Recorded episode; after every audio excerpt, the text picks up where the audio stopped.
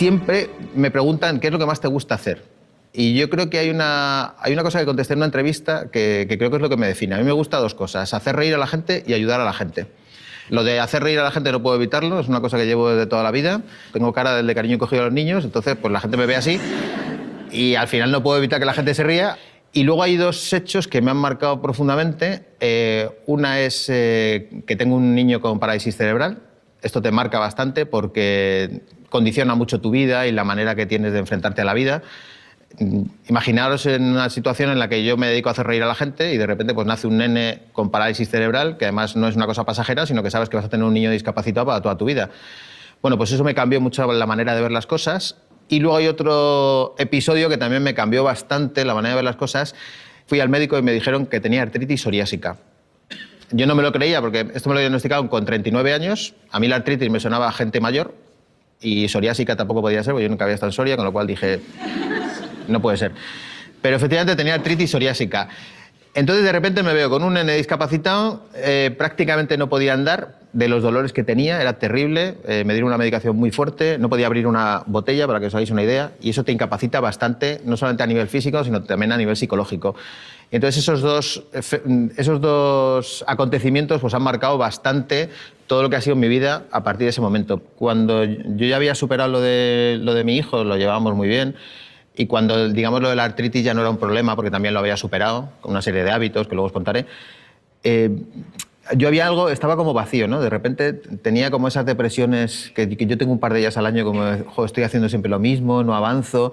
Entonces leí un libro que me cambió bastante la perspectiva. Es un libro de una enfermera que os recomiendo, que, se llama Brownie Ware, que es una enfermera australiana. Y entonces ella, por avatares del destino, terminó cuidando a enfermos terminales de cáncer y de otras enfermedades, que en el lecho de muerte pues, le iban contando de qué se arrepentían. Entonces ella escribió un libro muy bonito que se llama algo así como Las cinco cosas de las que la gente se arrepiente antes de morir.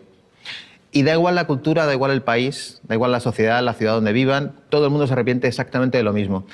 Y lo curioso es que el arrepentimiento número uno era, me arrepiento de no haber hecho lo que realmente quería hacer y no lo que los demás esperaban que hiciera. Es decir, la gente se arrepentía de no haber intentado conseguir sus metas o sus sueños. Y entonces yo dije, pues esto es, esto es lo que me pasa. O sea, yo tengo que estar constantemente persiguiendo mis sueños o mis metas. Entonces yo en mi vida, cada vez que ha surgido alguna oportunidad, me he ido dejando llevar. Y yo creo que lo importante es no perder siempre de vista esos sueños o esas metas, ¿no?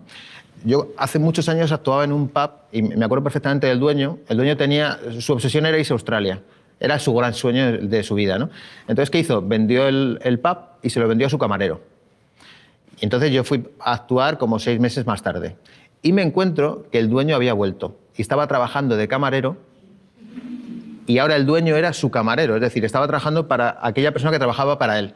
Y entonces automáticamente le pregunté, oye, ¿qué ha pasado? Dice, no, no me he adaptado al idioma, al final era más caro de lo que parecía y bueno, aquí estoy. Entonces yo le dije, ostras, qué putada, ¿no? Y me dijo el tío, estoy feliz. Y digo, ¿por qué?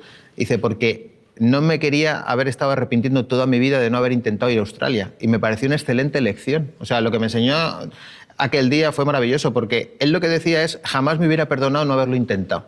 Lo he intentado, no ha salido bien, pero no pasa nada. Yo creo que además eh, demonizamos demasiado el error. O sea, cuando tenemos un error y y ha salido algo mal, ¿por qué no puede salir mal? Es que la vida va de que las cosas salgan mal. Tengo un amigo que se llama Eduardo Anitua, que tiene una empresa de biotecnología, y tiene una frase maravillosa. Me dijo un día, dice, ¿te puedes creer que después de 30 años investigando nos hemos dado cuenta de que siempre acertamos a la última? Fijaos porque la frase es maravillosa. O sea, si te quedas en la penúltima no aciertas, pero si lo sigues intentando, a la última siempre aciertas.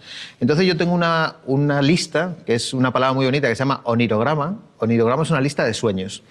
Entonces, a mí se me ocurren, yo tengo sueños para tres vidas. O sea, yo me pongo a mirar las cosas que tengo que hacer y de repente digo, ¡buf! Pero si tengo ya para morirme y renacer 20 veces, ¿no? Entonces creo que es muy importante tener una, una lista de sueños, de cosas que tú tengas que hacer, cosas que de verdad te apetezcan, cosas que te llamen la atención, cosas que te hagan levantarte por la mañana. Entonces para mí es fundamental tener una lista de sueños. Y yo lo que hago es que voy cumpliendo esos sueños poco a poco. Hace dos años corrí el maratón de Nueva York, que era una cosa impensable porque yo pasé de no poder andar a correr. Y para mí eso fue otro sueño cumplido. Y siempre que puedo, intento marcarme sueños. Y son como pequeñas obligaciones de cosas que me apetece hacer, ¿no? Entonces creo que la vida va de eso. La vida va de, tener ilusiones, ¿no? Como decía Naroski, la mayor ilusión es seguir teniendo ilusiones, ¿no?